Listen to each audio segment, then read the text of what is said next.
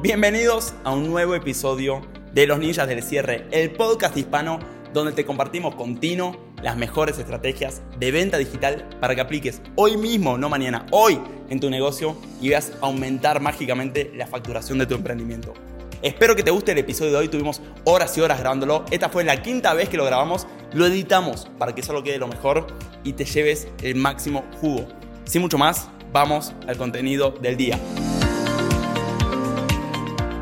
Entonces, se lo pregunto rápido. ¿Cuáles son las prioridades de su negocio? Y la mayoría no saben ni qué responder. Es como, a ver, déjame pensar. ¿Cuáles son las prioridades? Y esta misma pregunta se le hicieron al CEO de Disney. Yo esto lo aprendí mucho de este libro, que es un gran libro. El libro se llama The Road of a Lifetime, es decir, como el camino de una vida, que el autor es el CEO de Disney, Bob Iger, Robert Iger, ya no es más CEO, ex CEO, se llama The Road of a Lifetime, es decir, el camino de una vida, repito, Bob Iger, buen libro para leerse. Y en ese libro dice que cuando él iba a asumir como CEO, todavía no era CEO, en verdad estaba como en disputa quién iba a ser el CEO y están evaluando varios candidatos. Y él era uno de esos candidatos, de hecho, era el candidato con menos experiencia en alta jerarquía directiva de una empresa. Lo estaban evaluando a él y un par de personas más, pero la diferencia entre los otros y él era que él era un interno de la empresa y que muchas empresas poniendo CEOs externos no les habían dado grandes resultados. ¿Qué quiere decir que es un interno? Que es una persona que hizo carrera en la empresa, que por ahí arrancó como aguatero, como diríamos nosotros, o que arrancó como che pibe. En Argentina el che pibe es el que justamente decís che pibe, hace esto y hace esto. Es una persona que básicamente hace lo básico. Y fue una persona que fue escalando en la empresa y dicen en el libro que muchos Muchas otras empresas al agarrar CEOs externos les fue mucho peor que agarrando a un interno. Un interno es justamente, repito, alguien que hizo carrera en la empresa. Entonces por ahí esta es incluso la primera lección del libro, que por ahí uno la toma, por otro no. Que a veces por ahí para cargos importantes tenés que decir que mejor si es una persona de afuera, que por ahí tiene mucha experiencia, pero no tiene la cultura de la empresa, o alguien interno. Y en este libro, por ejemplo, por lo menos, habla mucho de, los beneficios de un interno y Bob Iger era un interno de Disney, una persona que hizo carrera. Y cuando estaba por asumir, le preguntan, uno le pregunta, le dice, mira, vos estás literalmente corriendo como si fuese una campaña política. Vos literalmente tenés que venderle a lo que es el consejo que vos sos el mejor SEO. Y para vos venderle tenés que darle prioridades. ¿Cuáles son tus prioridades? ¿Cuál va a ser el foco de la empresa en los próximos años? Le preguntan al próximo SEO de Disney. Y él agarra y dice, no te preocupes, este era como un consultor que él había contratado, que era un consultor político, este man. Y le pregunta, bueno, ¿cuáles son tus prioridades? Porque lo que vos vas a promocionar van a ser tus prioridades. ¿Cuáles son las prioridades de Disney de acá a los próximos 5 o 10 años? Y dice, perfecto, perfecto. Arroy hizo una lista de 10 prioridades. Y el consultor agarra la lista de 10 prioridades y le dice, mira, si tenés 10 prioridades, no tenés ninguna. Estas no son prioridades. Prioridades son unas pocas cosas en las cuales te enfocas y puedes mantenerte en el tiempo. Son unas pocas cosas. Tenés que justamente dejar otras cosas para priorizar. Entonces, él define las tres prioridades de, de su empresa y las tres prioridades que define son estas tres. Se las voy a leer, ¿ok? Dice, se las leo en inglés, después se las traduzco. Tres prioridades.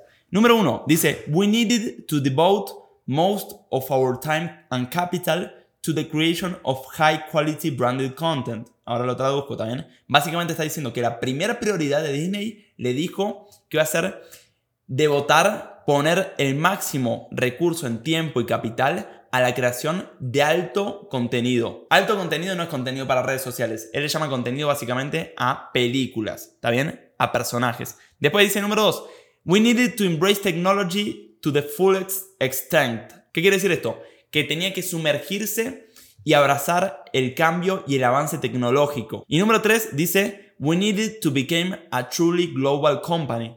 Teníamos que volvernos una empresa verdaderamente global internacional. Estas son las tres prioridades que define el SEO de Disney cuando estaba entrando, ¿no? Cuando estaba haciendo su campaña, ni siquiera era SEO. Número uno, volver a hacer contenido de alta calidad. Con ese contenido de alta calidad se refiere a películas ricas en propiedad intelectual, que él dice, de hecho, decía, la propiedad intelectual es la materia prima de nuestra empresa. Nuestra empresa de entretenimiento, los parques, no importa lo, divertida o lo excitante que sea la montaña, o las vueltas que dé, los rulos que dé, la gente va a los parques por la afinidad que tiene con los personajes. Entonces, los personajes, nuestros personajes son la materia prima. Y él decía que ve una, un desfile en una de las últimas parades. Parades es un desfile ahí en, en el Magic Kingdom, en Disney básicamente. Y veía todos los, personajes que están pasando de Disney, ¿o no? Estaba el Mickey, estaba el de, el de Monster Inc., estaba este, estaba el otro. Estaban pasando ahí un montón de personajes. Y se da cuenta que ninguno de esos personajes se había creado en Disney en los últimos 5 años. ¿Qué quiere decir esto?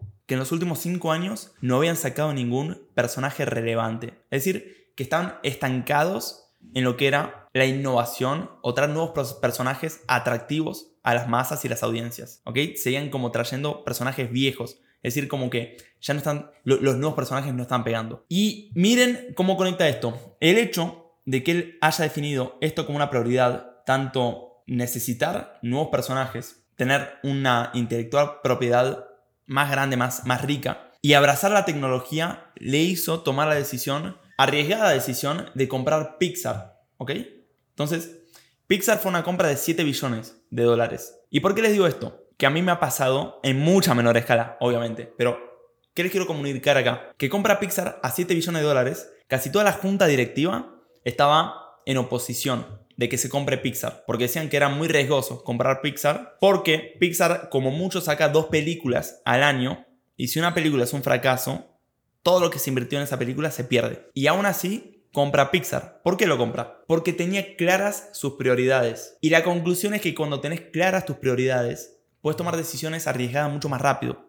Porque ya te tomaste el trabajo antes, el trabajo mental de definir si es o no es una prioridad. Entonces, de igual manera, a mí me pasó que definimos las prioridades y les quiero mostrar cuáles eran las prioridades a principio de año que hemos definido nosotros en el equipo. También es importante que, que el equipo la sepa. Creación de audiencia, crecer la audiencia, mejorar los sistemas de conversión, hacer un producto que fidelice y tener más innovación tecnológica en la empresa. ¿Está bien? Entonces, estos habían sido nuestras prioridades. Esto fue más o menos en enero que lo definimos. Yo ahora las invertiría.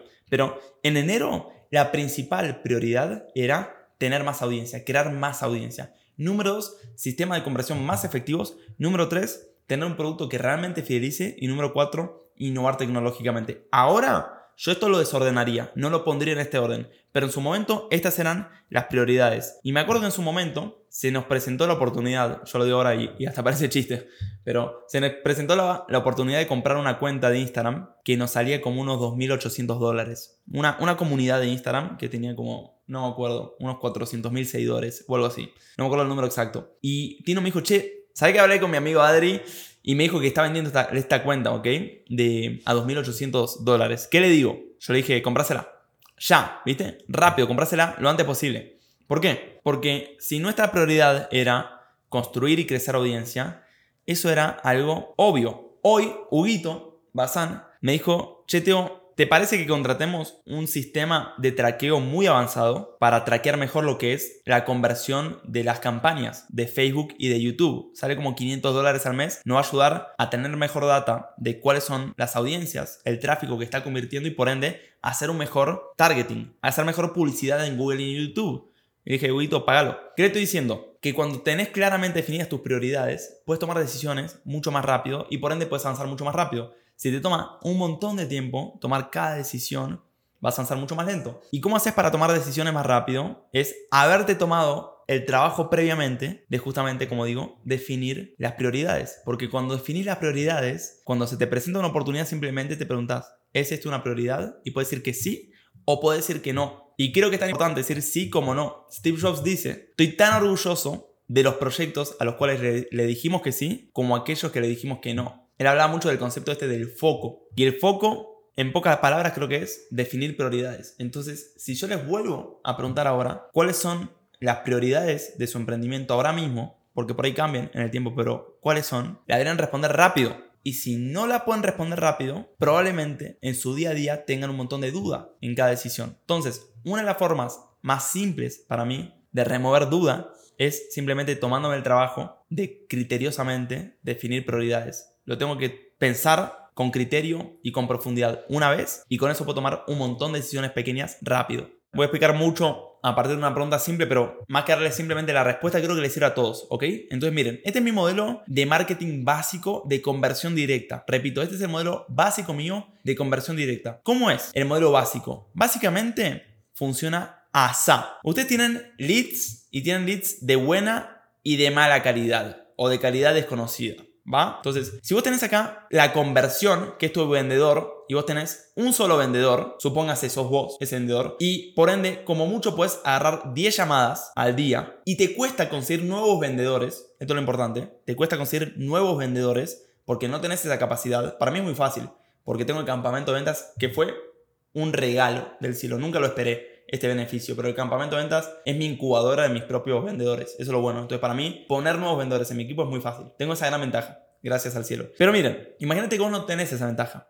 Entonces, tu capacidad de ampliar tu conversión está reducida. Y tu tráfico, como vos tenés un cuello de botella en tu conversión, quieres hacer que a esta poca conversión que vos tenés, el tráfico le llegue lo mejor posible. ¿Qué pasa si es al revés? Imagínate que vos tenés un montón de vendedores y tenés poco tráfico. Querés que el tráfico llegue con la menor cantidad de fricción posible. Entonces, la nutrición es al tráfico la fricción. Vos, si le querés agregar más nutrición a tu tráfico, probablemente le pongas más fricción. En pocas palabras, si yo quiero que se me llene la agenda, pongo, mando un video diciendo, hey, estoy regalando asesorías, ¿quién quiere? Y probablemente se me llene. ¿Por qué? Hago un llamado a la acción y mando directamente a la agenda. Ahora imagínate que, digo, mira, se me explota la agenda, tengo poquito espacio, quiero que vengan menos, pero más nutridos. Entonces digo, miren gente, tengo un entrenamiento gratuito, está muy bueno, mírenselo. El entrenamiento dura dos horas y recién de las dos horas, donde yo aporto valor y lavo un poquito el cerebro, rompo objeciones ocultamente, hago el llamado a que se agenden. ¿Qué hice básicamente? Regulé la capacidad de recibir que tengo de tráfico mediante la nutrición. Entonces cuando tengo la agenda muy llena, empiezo a mandar el tráfico por secuencias más largas para que lleguen más nutridos y lleguen menos, porque no tengo capacidad de recibir más, me rebalsan, ¿o no? Ahora cuando tengo mucha agenda libre, ¿qué hago? Mando directamente, sin tanta fricción, sin tanta nutrición. ¿Cuál es la ventaja? Que lleno la agenda, lleno el sistema de conversión. ¿Cuál es la desventaja? Que es mucho más difícil de convertirlo.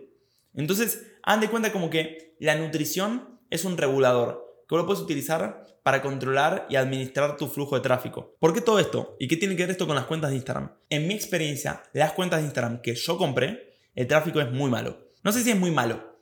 No, no lo quiero decir así. El tráfico no es tan bueno. Por ejemplo, yo trabajé mucho con, con mi amigo Erwin, que tiene una comunidad muy grande. Acá lo tengo a Ale, que también trabaja con él. Y Erwin tiene una comunidad como la que yo compré. Aparentemente parece igual la comunidad. Yo no le veo ninguna diferencia a simple vista. Y Erwin llevaba tráfico a mi lanzamiento y yo veía compras caer en automático. Veía compras de 27 dólares en una página de venta con un video de 4 minutos y caían las ventas. Entonces, eso fue Nico lo que me animó a mí a comprar tan fácilmente comunidades. Porque yo había visto con afiliados, donde veía sus ventas con su link de afiliado, que venían directamente, él posteaba, iba a una página de venta de un video de 3 minutos, que de hecho está bastante medio pelo, y venta, venta, venta. Ahora, cuando compré mis comunidades, no sé si fue el mensaje o qué fue, no vi esa conversión. Y un error que hice yo fue una vuelta, cuando la gente estaba vacía, en la desesperación por llenarla, mandé tráfico directo de las comunidades a la agenda de venta. Se llenó la agenda por dos semanas, por el tráfico que manejan, el volumen. Cerramos poco y nada. Entonces, desde ese entonces dijimos, nunca más llevamos tráfico directo de esas comunidades a la agenda. ¿Qué vamos a hacer entonces? Vamos a hacer un sistema donde vamos a captar el lead y lo vamos a nutrir durante mucho más tiempo. Entonces, pero sí te puedo decir que algo que hacemos nosotros también depende del ticket que vendes. Como nosotros nuestro ticket es más o menos alto, ¿no? Son 400 dólares para arriba más o menos. Lo que hacemos es, antes de que ese lead toque la agenda, lo intento nutrir bastante. Entonces, lo mando a WhatsApp, ¿ok? De WhatsApp le entrego algo gratuito y no hago ningún llamado a acción. Mi llamado a la acción es uno. Le mando el PDF y le digo, avísame si te llegó bien el PDF. Nada más. ¿Por qué? Porque quiero que esta persona responda. Después le digo, uy Juan, ¿sabes que tengo algo buenísimo para vos? Tengo una masterclass de mentalidades. Lo mando a una masterclass de mentalidades, que hecho bonito la conoces, es la que está en el campamento de ventas, donde en ningún momento hago el llamado a la acción a que se agende, pero al final de todo sale un botón para que se agende. Entonces, es decir, pocas personas se van a agendar ahí. Después, una vez que se registra a esta masterclass, le voy mandando mails de valor. Valor, valor, ¿no? Algunos con formas de rebatir una objeción, algunos con estrategias de persuasión, algunos con esto, algunos con lo otro. Estos leads los nutro mucho más. construyo base. Sinceramente, no tengo medido cuál es el retorno que me están generando, pero sí te puedo decir que como estrategia, yo los mando todos a WhatsApp y de WhatsApp tengo un montón de secuencias esperándolos para nutrirlos y aportarles valor. Y quiero tocarlos por múltiples medios. Es decir, cuando le mando un mail, lo mando a un posteo de mi Instagram. Y en un otro mail, lo mando a mi Telegram.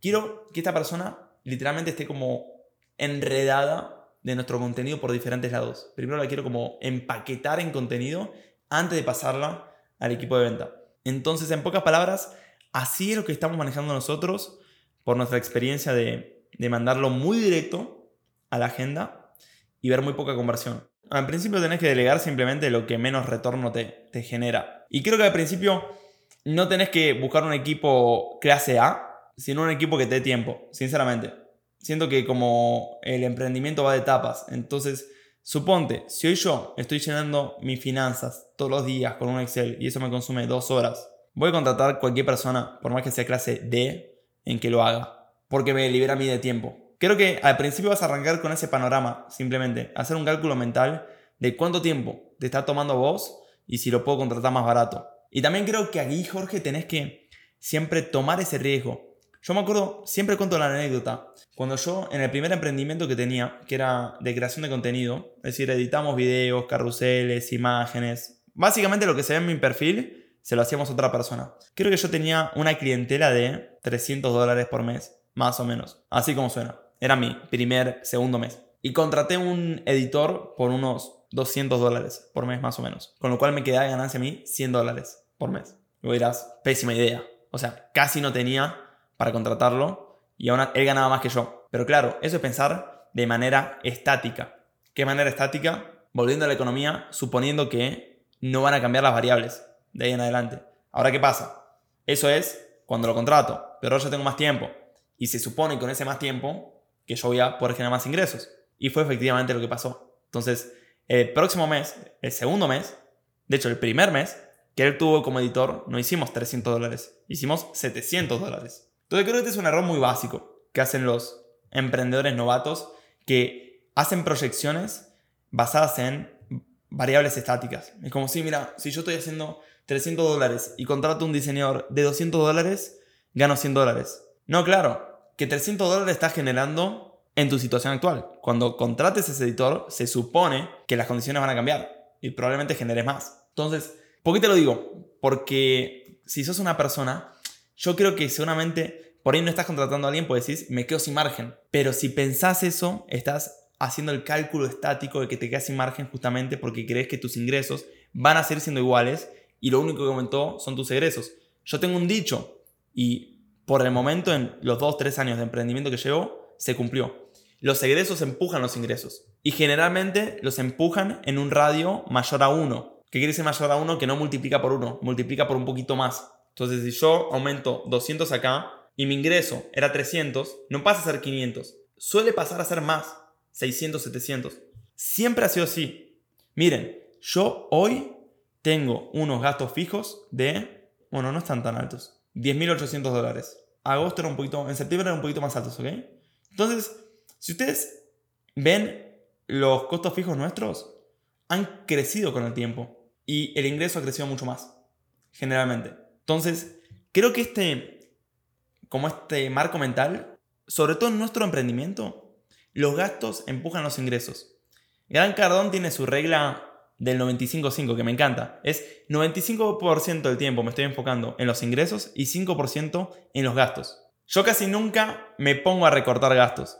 Lo que hacemos de vez en cuando es administrar gastos. Porque incluso cuando lo llamas recortar ya, generalmente te pones a recortar cuando te está yendo mal. Lo que sí me gusta es emprolijar gastos. Administrar mejor los gastos, emprolijarlos. ¿Qué es? Mira, si estoy pagando dos veces un software, no somos tan pelotudos, ¿o no? Por más que, por mucho que yo me enfoque en el ingreso.